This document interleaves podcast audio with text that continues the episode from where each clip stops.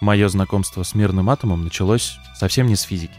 За советской трехэтажной Сталинкой, где мы жили, из земли торчала плита, и она приоткрывала вход в подвальную темноту. Это был, как мы его называли, детский вход в закрытое бомбоубежище на случай ядерной атаки. И мы с друзьями туда залезали для того, чтобы найти приключений, ну и еще искали противогазы, с которыми потом придумывали разные игры. Как и многие сверстники, об атоме я узнавал из видеоигр, фильмов и телепередач страшилок по РЕН-ТВ. Потом я понял, что популярная культура хорошо помогает проработать нам сложный опыт, и именно об этом мы хотели бы поговорить в этом выпуске подкаста. Всем привет, меня зовут Сергей Карпов, я документалист, исследователь и основатель Поля Медиа. Вы слушаете подкаст «Что случилось с атомной мечтой», который мы делаем вместе со студией «Толк». Здесь мы хотим понять, можно ли пересобраться и научиться в поражении видеть что-то, что можно забрать с собой в будущее. Вы слушаете четвертый эпизод, в котором мы пытаемся понять и разобраться, почему же мы выросли в мире, в котором атом по дефолту означает ужас и страх. Пока вы ждете наших новых эпизодов, вы можете послушать подкаст наших добрых друзей и коллег, который называется «Синий бархат». Ребята исследуют схожие с нами вещи, и нам кажется, вам это может быть интересно. Привет, меня зовут Егор Сенников. В новом сезоне моего подкаста «Синий бархат» мы заглядываем в историю Вены 20 века. Там мы находим трех персонажей и изучаем три стратегии действий человека во время апокалипсиса. В течение трех с половиной выпусков мы смотрим на то, как люди замирают, бегут или бьют, чтобы понять, что им делать с реальностью, чтобы смириться с ней. И обсуждаем, что делать нам сегодня, в 21 веке. Говорит музыкальный журналист и редактор, участница издания «Кинотав» Кристина Сарханянц. С точки зрения истории можно разделить контекст на мировой, западный, скажем так, и наш внутренний советский, поскольку были разделены действительно культурные пространства эти, и в Америке середины прошлого века начинают выходить комиксы, супергероика, связанная с мутациями ядерными и так далее – Выходят фильмы, выходят первые песни. Если говорить о жанрах, то первый реагирует один из жанров корневой музыки, кантри, исполнители или так называемые авторы-исполнители. И один из первых таких исполнителей — это Вуди Гатри, человек, из которого вырос Боб Дилан впоследствии, очень большой исполнитель для Америки, очень большой музыкант. Вот в Вуди Гатри начинают появляться песни типа «Атомный блюз», про природу ядерных испытаний. Впоследствии, в 60-е, когда начинается волна протестной музыки, главными лицами которой становятся Боб Дилан, Джоан Байес, вот эти исполнители из Гринвич Виллидж нью-йоркского, то они подхватывают молодежь против войн, за любовь, за свободу, за творчество. И поэтому у них э, скорее отношение такое к атомной энергетике скептическая, недоверчивая.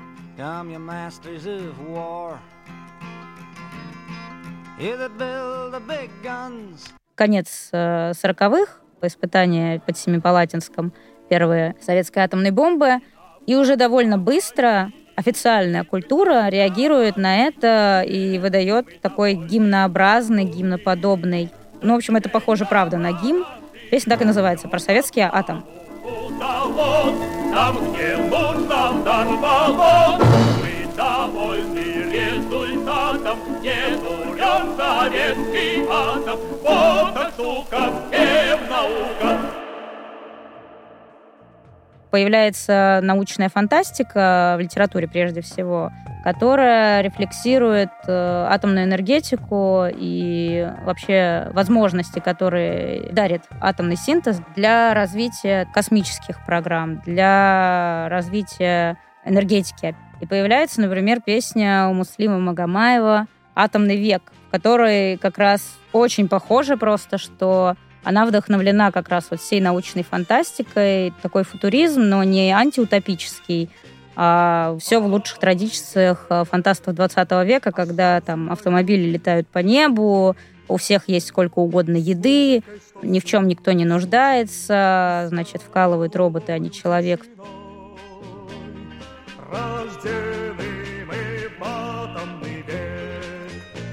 А этот век, представьте, таков. Он создан для машины стихов, он умный, он и озорной. Кроме фантастических проектов, Атом также осмысляется и через личные истории. Сцепка «Любовь и атом» становится характерной парой советского культа атома. Весной 1963 года 17-летняя Лена Балашова записывает в своем дневнике. «Хочется напиться и вопить или танцевать до упада. Музыка на меня действует магически. Вот сейчас лягу на диван, включу орхидеи и буду лежать до обеда. И на всем не чихать, все к черту. Люблю одиночество, можно отлично помечтать и отдохнуть от мирской суеты. Мой самый хороший, самый умный, самый дорогой мне человек на свете. Я люблю его больше жизни на целый этот чертов 20 век атомов. Кажется, что это максимально такое романтичное восприятие. В 1980 году у Аллы Борисовны Пугачевой выходит альбом «Поднимись над суетой». Это всего лишь ее третий альбом студийный, сольный. То есть нужно понимать, что она еще ну, окей, она уже прям очень заметная артистка большая, да, в Советском Союзе, но все равно она все еще начинающая артистка. Я рекомендую послушать целиком, на самом деле, этот альбом, но можно послушать и одну только песню, конечно, «Что не может делать атом». Если до конца, то начнется, безусловно, ряд чудес. Сила атома сама будет строить нам дома, что поднимутся за сутки до небес.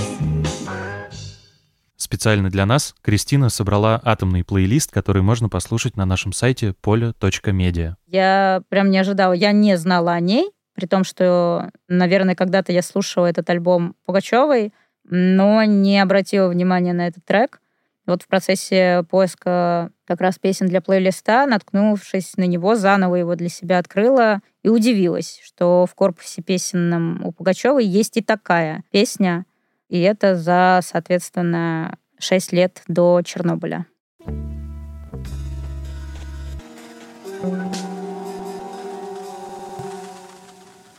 Чернобыль сильно меняет культурный контекст. Человечество столкнулось с обратной стороной атомной мечты, и это оказалось страшно. Я родился и вырос в постсоветской России, и моя мама была на третьем месяце беременности, когда произошла катастрофа на четвертом реакторе. К сожалению, я так и не знаю о тех переживаниях, которые испытывали мои родители в это время. Честно признаться, я даже не знаю, испытывали ли они что-нибудь. В нашей семье это не было предметом разговоров и рефлексий, предполагаю, как и в большинстве советских семей, переживших Чернобыль. Вытесненная травма, которую лучше забыть, не ворошить и жить дальше. В этом есть житейская логика, и вместо семейных разговоров я смотрел мистические телепередачи и играл в видеоигры. О том, как современная популярная культура помогает понять страшное, мы поговорили с писателем и эссеистом, финалистом премии «Большая книга» Алексеем Поляриновым. Я вспоминаю детство, вспоминаю конец 90-х. Это Fallout. Это видеоигра, через которую я вообще узнал про атом, ядерные испытания. Fallout — это игра, сюжет которой разворачивается в мире, где человечество пошло не по пути освоения электричества и транзисторов, как мы сегодня, а стало совершенствовать атомную промышленность и создавать, например, автомобили на реакторах. В какой-то момент это, разумеется, привело к вселенской ядерной войне и атомному постапокалипсису для тех, кто выжил. Некоторые вещи в культуре объясняются своей доступностью. И мне кажется, первый Fallout и второй Brotherhood of Steel, который считается плохим, но который как бы в моем детстве занимал очень важное место, он вот так к нам пришел. При этом интересный момент, что я и мои сверстники познавали идею атомного апокалипсиса и постатомного апокалипсиса через американскую игру через американскую культуру, в то время как очень близкий апокалипсис случился в год моего рождения, и все, что я знал об этом апокалипсисе, ограничивалось довольно глупыми анекдотами. Я помню очень четко совершенно не смешной анекдот на тему, где человек приходит на рынок и спрашивает, а почем арбузы, а ему говорят, это не арбузы, это крыжовник, просто он из Чернобыля. Более того, я был очень высокий, я очень быстро вырос в школе. Я прям, знаешь, как бывает, ты такой ходишь, ходишь э, на ножках-калачиках, потом фигак, ты метр девяносто два. И главная шутка у одноклассников была, что я чернобыльское чудо. Мы знаем, что это так не работает, что максимальное чудо, которое ты можешь получить от Чернобыля, это раковая опухоль. Но мы этого не знали. То есть я реально очень многие вещи про Чернобыль узнал очень сильно позже. А изначально мирный атом и поп-культура в моей голове возникли благодаря Fallout. Мультфильмы и компьютеры играли большую важную роль в нашей социализации, но не меньшую роль играла вот эта практика тусоваться и лазить везде, где только можно залезть. Для меня это были бомбоубежища Волжского, а для Лёши — подвалы поселка Рассвет в Ростовской области. Мы залазили в каждый чертов подвал в детстве. Дома, которые были чуть-чуть старше, четырех-пятиэтажки, я не знаю, каких не готов, вот кирпичные э, хрущевки, не хрущевки. Мы залезли в одну из них, и там реально было уже открытое, видимо, бомбоубежище. Кто-то просто забрал дверь от него, видимо, просто продать или что-то с ней сделать. И я помню странный, опять же, абсолютно фоллаутовский для меня. Сейчас бы я сказал, что это прикол из Сталкера. А ну, чики-брики в дамке! но тогда Сталкера не было. Он вышел, по-моему, в 2007 году видеоигра, которая для нас нанесла Чернобыль на карту мира. Для нас, детей из Ростовской области. Для меня это был фоллаутовский момент, потому что у кого-то из ребят был фонарик, и вот это ощущение, когда ты идешь в темноте по подвалу, где-то что-то капает, и у тебя пылинки в фонарике мерцают. И я запомнил гору противогазов, типа в углу наваленную. Мы, естественно, взяли их. Я не знаю, это была, наверное, плохая идея, но ничего с нами пока не случилось, я ничего такого не слышал. Но мы ходили, мы реально играли войнушку в этих противогазах, потому что это было очень круто. В них невозможно было дышать. И, наверное, в воздушных фильтрах сохранилась какая-то пыль времен, которая не стоило дышать. Но мы, я помню, несколько дней бегали с палками и чувствовали себя персонажами Fallout, потому что как бы главный символ Fallout это вот эта рожа в противогазе. Точнее, это силовая броня, как бы из сюжета игры, но она выглядит как противогаз. У нас не было никакого понимания того, что такое Чернобыль или что такое радиация с точки зрения физики. Зато мы очень хорошо и конкретно понимали, как об этом говорит телевизор или сюжеты из фильмов и видеоигр, которые используют мифы и страхи, чтобы лучше удерживать зрителя. Все эти страшные сюжеты по телеку про белую голову и черную руку с одной стороны. С другой стороны, вот тот опыт личного познания и переживания, связанный с бомбоубежищами и противогазами, все это смешивается в подростковых головах, и сам этот компот из мистики, дворовой культуры, государственной тайны и человеческой катастрофы становится культурным феноменом. И он заменяет собой отсутствие внятного разговора о травматичном событии. Поэтому у нас остаются только страх и воображение, которые продолжают рождать новые мистификации. Какая же там возле нас есть атомная электростанция? Да, в Волгодонске есть атомная электростанция, и я отчетливо сейчас вспоминаю историю моего детства, когда пошли новости у нас о том, что там что-то случилось. И мы все кинулись покупать йод в аптеку. Я помню, что я пришел в магазин купить воды, просто вот пятилитрушку, баклажку, как мы их называли, и продавщица такая со знающим видом говорит, весь йод скупили, сейчас воду все скупят. Типа вот это вот витало в воздухе. И тревога была настолько сильна, что в школе наша прекрасная учительница географии Светлана Тимофеевна нас успокаивала тем, что она открыла нам карту большую э, России, показала, где находится электростанция, и показала, что если там что-то случится, вот роза ветров, типа полетит не в нашу сторону. И я был ей за это очень благодарен. При том, что про Чернобыль нам тогда не рассказывали. И даже тогда это не было какой-то важной большой темой. Даже вот этот момент тревоги, он для меня как капсула совершенно отдельная. И он абсолютно связан с Fallout. Потому что мы в, с пацанами обсуждали это как отсылку к Fallout. Были шутки про то, что надо собирать крышечки, про гулей и бомбоубежища. Поэтому вот, видимо, дети 90-х полностью возвращены на американской культуре. Потому что моя культура со мной не разговаривала. Это тема для отдельного большого исследования, но вот что мы не можем не заметить. Вы помните сериал «Чернобыль» от HBO, вышедший в 2019 году?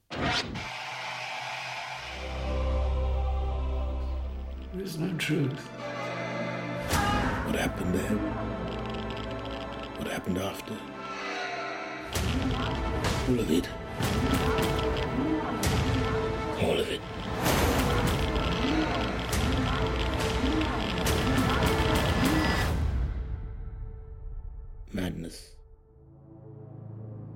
Он был написан и снят по советским документам и источникам в Соединенных Штатах, и многие исследователи отмечают дотошность проработки мельчайших деталей и называют его почти документальным. В России в 2014-17 годах выходит сериал «Чернобыль. Зона отчуждения». Это без дураков отличная работа массовой культуры, но здесь Чернобыль предстает как раз в виде вот этой страшилки, собранной из баек, сюжетов фантастических книг и альтернативной реальности.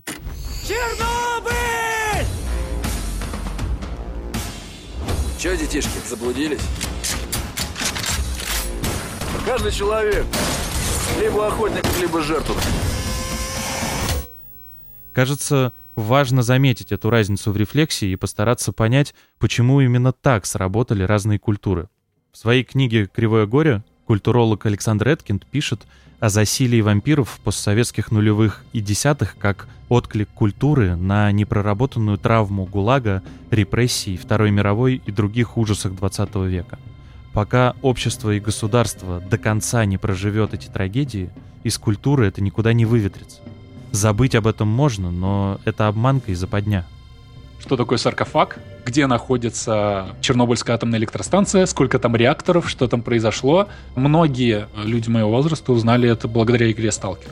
Несмотря на то, что есть в этом огромная ирония капитализма, что игра «Сталкер» изначально задумывалась действительно как экранизация Стругацких и Тарковского, и она называлась «Сталкер Oblivion Lost», она не называлась «Shadow of Chernobyl».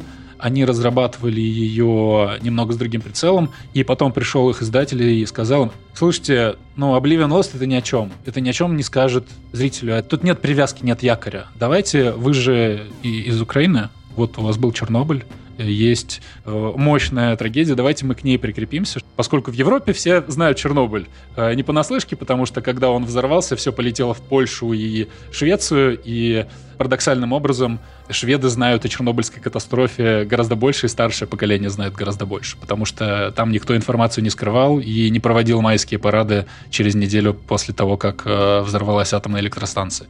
Собственно, в «Сталкере» вот таким образом оказался игрой про Чернобыльскую электростанцию и про зону отчуждения. Что притащил? Тело. С грузовика смерти. У него метка. Правила знаешь? Выбрось его.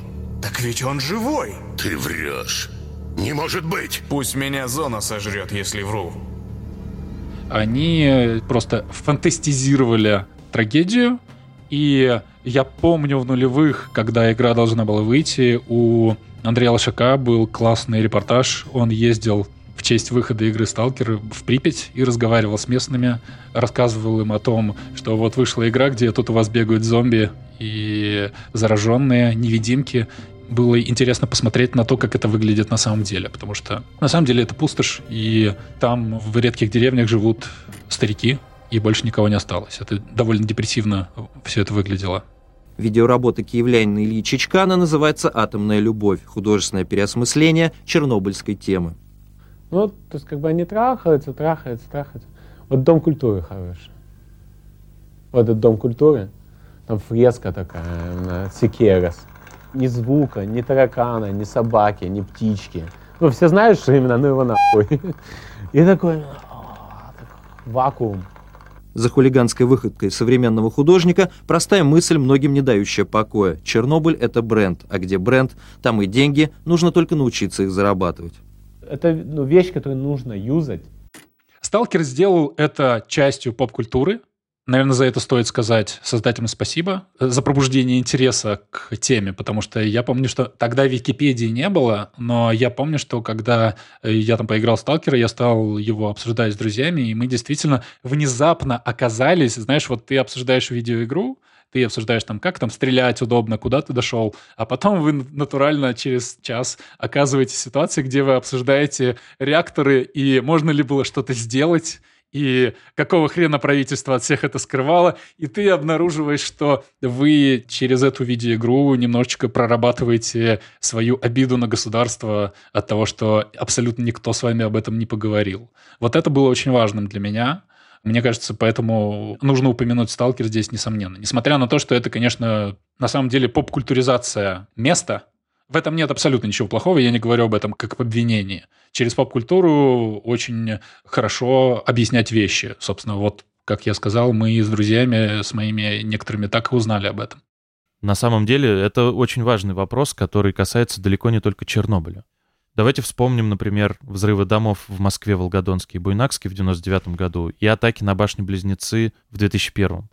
Как так случается, что уже через год после 11 сентября в США выходит несколько фильмов об этом, а мы до сих пор не можем получить хоть сколько-нибудь внятного художественного осмысления трагедии взорванных домов? Кажется, это и есть то, как работает публичная зона памяти. В этом контексте интересно, что одна из главных книг на русском языке, рассказывающая обществу о Чернобыльской катастрофе, «Чернобыльская молитва» Светланы Алексеевич, вышла спустя 11 лет после аварии и ровно в тот же год, когда выходит культовый Fallout. Но сравните язык, который используют авторы в этих произведениях. На мой личный очень субъективный взгляд, книга Алексеевич — это одна из главных книг в истории литературы на русском языке, равно как и книга, например, Ольги Алленовой «Форпост», «Беслан и его заложники», которые выходят спустя 15 лет после Бесланской трагедии. У меня есть ощущение, что эти книги в пространстве забвения как будто хотят привести нас в чувство, растормошить и напомнить о важности трагедии, о необходимости общественной и публичной работы горя. В Советском Союзе, кстати, была попытка разговора о Чернобыльской катастрофе по горячим следам. В девятом номере журнала «Знамя» за 1986 год вышла мало кому известная сегодня пьеса Владимира Губарева «Саркофаг». О ней мы поговорили с социологом и преподавателем Шанинки Степаном Козловым.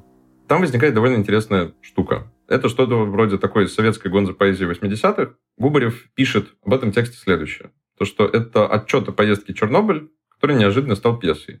Нельзя сказать, что она интересна настолько, что с необходимостью ее нужно читать каждому, кто так или иначе пытается разобраться в причинах Чернобыльской аварии. Но этот источник важный тем, как на него реагировали. Сам Губарев про пьесу вспоминает. Восемь дней писал пьесу. Не мог даже заснуть, герои не отпускали ни на минуту. Галя Николаева, она вот уже четверть века перепечатывает на машинке мои рукописи, плакала. Это была первая реакция на пьесу. Зашел в гости Юрий Опенченко, попросил написать статью для «Знамени». Я показал ему пьесу, он взял ее на один вечер.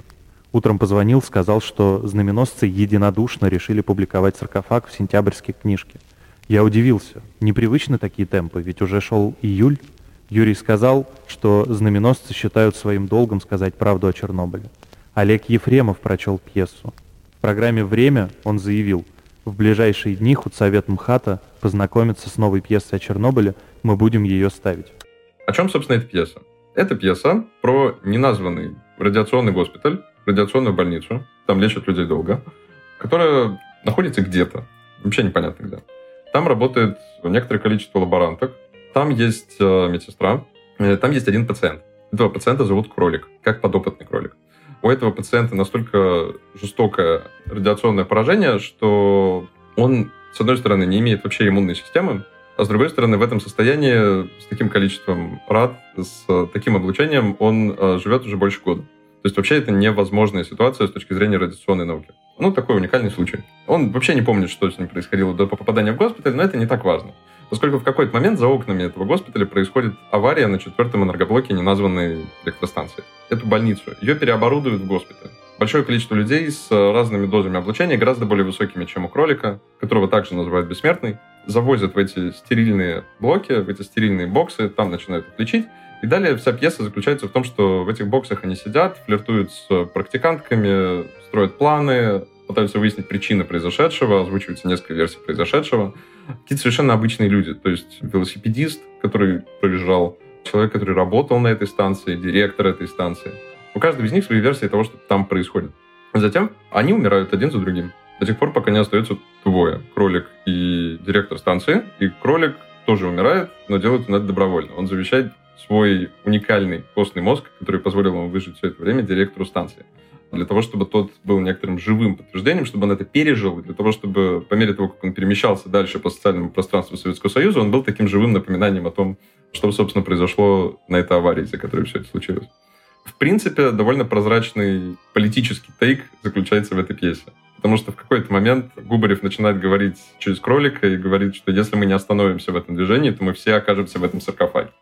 Меня, в конечном счете, интересует не столько литературный анализ этой пьесы, а то, как дальше с ней советские бюрократы работали. Сразу после публикации произошла дискуссия в Доме ученых, где помимо журналистов и литераторов были непосредственно врачи, работавшие с ликвидаторами. Профессор-радиолог Гудькова говорит о пьесе. Мы не требуем от пьесы скрупулезности документа. Потребность в обобщении причин случившегося рождается и у журналистов, и у ученых, и у врачей. Впрочем, врачи и люди конкретного действия, способность к абстрагированию – не наше свойство. А потому буду говорить о своих ощущениях. Мы, радиологи, ограждали своих чернобыльцев от информации, сколько жертв. Нет, это не в нашей клинике, то была ложь во спасение.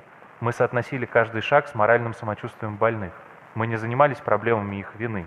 Мы лечили и спасали. Не было у нас и физических сил, а в пьесе действует не очень подготовленный медицинский коллектив, две старушки и три практикантки. Каково это прочесть родным, близким, всем, кто разделяет заботы медицины?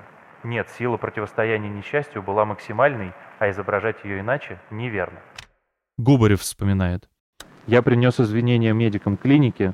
Если я кого обидел, то не от злобы, от боли. Дискуссия продолжалась, но, прислушиваясь к аргументам некоторых ученых-медиков, я пытался понять, почему они столь категоричны, более того, агрессивны. Да, возможно, писатель в чем-то ошибся, но неужели нужно осудить его, не помочь, а именно ввести в ранг преступника, как выразился один из участников встреч? Вообще, темы репрезентации и адвокации одни из самых сложных в культуре до сих пор. А здесь между событием и реакцией проходит меньше четырех месяцев. И неизбежно разговор о болезненных событиях по горячим следам рискует быть критически воспринятым участниками этих событий. Это кажется понятно и не требует объяснений. Но есть другой вопрос, на который единого ответа не существует. Нормально ли использовать трагедию и травму конкретного человека, чтобы начать разговор об общей беде? Находясь в центре циклона, в принципе сложно найти дистанцию к происходящему, поэтому люди справляются как могут. На пьесу пытается сформировать ответ, ну, довольно неподходящая, кажется, инстанция. Вот представьте, у вас есть художественное произведение.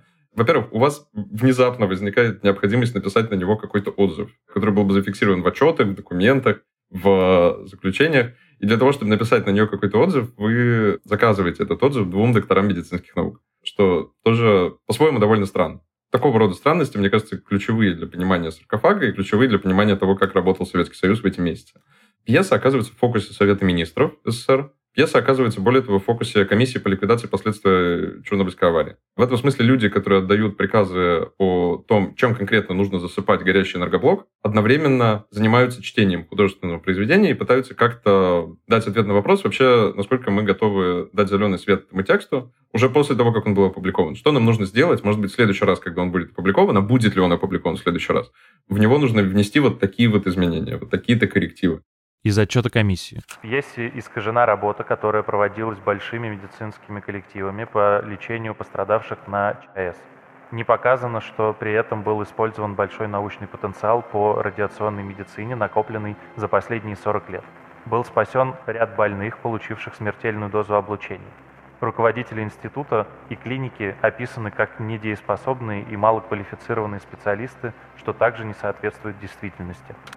Но они пишут, велосипедист не мог оказаться на месте аварии, вот конкретно в это время его не могли вот так привести. Персонаж под именем тетя Клава, как его выводят, абсолютно не соответствует исторической действительности. Из отчета комиссии. Пьеса наносит большой моральный ущерб всем советским людям и, в частности, пациентам, которые лечатся и будут лечиться в условиях асептических стерильных блоков. Таким образом, данная ситуация может быть использована зарубежными средствами массовой информации как основа для возобновления антисоветской кампании об искажении советским правительством и советскими учеными реальной картины, сложившейся в результате аварии на Чернобыльской АЭС. Трансформируется политическая речь. А то, что право на легитимное высказывание о том, куда двигается Советский Союз, что с ним дальше происходит – получают, строго говоря, агенты, которым на это не выдавали инсигнию. Им на это не выдавали разрешение. Обычно право на высказывание о предельных правилах человеческого общежития нужно заслужить тем или иным образом. Обычно с помощью той или иной административной инстанции, которая тебя удостоверяет так говорить. Вот в тот момент, когда мы смотрим на декабрь 1986 года, мы все еще видим предельно зарегулированное общество. Окей, это общество, в котором есть гласность. Но нелегитимное право на легитимную речь получают такие странные тексты, как э, саркофаг.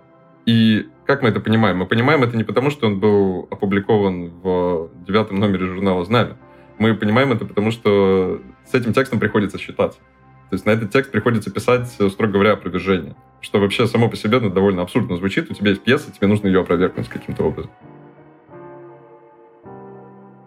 Вообще есть ощущение, что 18 плохих фильмов про Чернобыль смогли бы решить эту проблему отсутствия коллективной рефлексии. Ну, то есть буквально, чтобы общество смогло переварить большое событие, нам нужно место для его коллективного проживания, для работы нашего аффекта и памяти. Для меня скорее загадка является, как так вообще получилось, что вообще произошло такого, что в кабинете министра могут встретиться врач, писатель. На все это смотрит человек, который в какой-то момент времени отдает приказ забрасывать конкретными субстанциями горящий энергоблок. Есть вот эта штука про эмоции, про аффекты. Она на самом деле очень хорошо работает. Мы замечательно анализируем эмоции, начиная с э, книжки Эмили Дюргейма «Элементарная форма религиозной жизни». Очень древней книжки, очень классической. Вот с этого момента социология занимается эмоциями, коллективными применительно к таким случаям, применительно вот именно к этому кейсу. Например, Three Miles Island работает прекрасно. Фукусима работает прекрасно. Применительно к Чернобылю не работает нифига. С чем это связано? У нас есть какой-то набор методологий для анализа такого рода коллективных эффектов, коллективных истерик. Нам, строго говоря, для того, чтобы работать с такого рода методами, с такого рода вопросами, нужно иметь доступ к коллективной рефлексии людей. И она должна быть зафиксирована в документах. И вот здесь как бы проблема. Мы довольно хорошо можем смотреть опросы общественного мнения американцев вокруг Three Miles Island, вокруг Watergate, японцев вокруг Фукусимы, потому что, ну, Фукусима, наверное, вот из последнего тоже, наверное, самая влиятельная поскольку именно после нее развернулась целая там, волна доработок примерно по всем ядерным станциям на территории земного шара. То есть это организационно самое значимое событие из последних. По отношению к Чернобылю у нас такого нет. Это само по себе большая исследовательская загадка. То есть понятно, что вот такая дырка в форме исследования, которое, наверное, стоило бы сделать, и тех вопросов, которые стоило бы задать, она связана с тем, что, к сожалению, по отношению к Чернобыльской аварии, я не вижу, как мы могли бы это анализировать. Мы, к сожалению, мне кажется, можем анализировать индивидуальные истории, индивидуальные биографии, как-то вплетать их вот большие исторические вещи или не вплетать, это от нас зависит. У пьесы Губарева «Саркофаг» случился в основном международный, но все же прокат. Далее перечислим несколько отзывов из разных концов планеты. И Шадрина, Минусинск. Без преувеличения скажу, спектакль «Саркофаг» — событие. И главное там не только Чернобыль, там о нас всех, о сегодняшнем дне, о невежестве нашем, непрофессионализме и системы безответственности. Наши медики, посмотрев спектакль, сказали, надо всех медсестер и врачей города в обязательном порядке провести через этот спектакль лучше любого совещания или политзанятия. Билл Бушнелл, режиссер Соединенные Штаты. Три месяца в Соединенных Штатах ведет спектакль «Рожденный болью Чернобыля». Приступая к работе, мы задались целью показать, что трагедия на советской атомной станции – это урок всему человечеству. Вырвавшаяся из-под контроля ядерная энергия ставит под вопрос существование самой цивилизации. Чтобы отвести эту угрозу, народы всех стран должны объединиться. Статья в «Гардиан». Крупные темы не делают пьесы автоматически интересными, но, несомненно, способствуют этому. Пьесе Владимира Губарева «Саркофаг», которая, как уже все, наверное, знают, посвящена последствиям Чернобыля, поражает то, как высокопрофессиональная драматургия, благодаря важности темы, переходит в иное, еще более высокое измерение. Пьеса не просто критикует благодушно коррумпированную советскую бюрократию и подвергает сомнению целесообразность использования ядерной энергии но в ней ясно и безошибочно чувствуется человечный и, возможно, санкционированный Горбачевым призыв покончить с безумием гонки ядерных вооружений. Кейс саркофага лично для меня иллюстрирует ту самую растерянность, в которой пребывает советское общество в 80-х. Никто не умеет говорить о трагедии, язык еще не сложился. И чуть ли не до момента, когда мейнстримным тезисом про атом становится ужас, страх, смерть и тлен, этот язык не появится.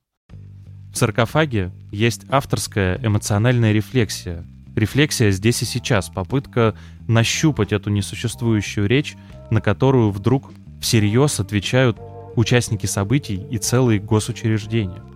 В СССР эта пьеса становится не попыткой нащупать несуществующую речь, а большой эмоциональной проблемой, из-за чего ложится на полку на десятилетия, чтобы потом выйти только так, как можно было выйти, в виде страшилки. Наша культура тоже очень стыдлива, в плохом смысле стыдлива. Она стыдится всего и заметает все под ковер. Американская культура в силу того, что она ощущала вину, может быть, за Хиросиму и Нагасаки, немножко вытесняла все это дело. Потому что Япония, она пронизана этим. В Японии есть Годзилла, который буквально прямая метафора атома, то, как он ополчился на человечество, то, откуда он возник.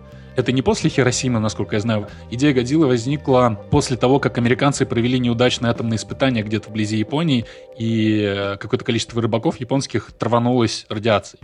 Но, тем не менее, в литературе поствоенной очень много рефлексий на тему бессмысленной жестокости и бессмысленности всего вообще, да, это как, в принципе, краеугольный камень постмодернизма, как он борется с метанарративом, с модерном, который пытался найти смысл во всем, а постмодерн пытался объяснить, что ни в чем смысла нет. Кстати, у Вонигута же есть и уничтожение мира, и лед 9, который можно воспринимать как э, метафору вполне.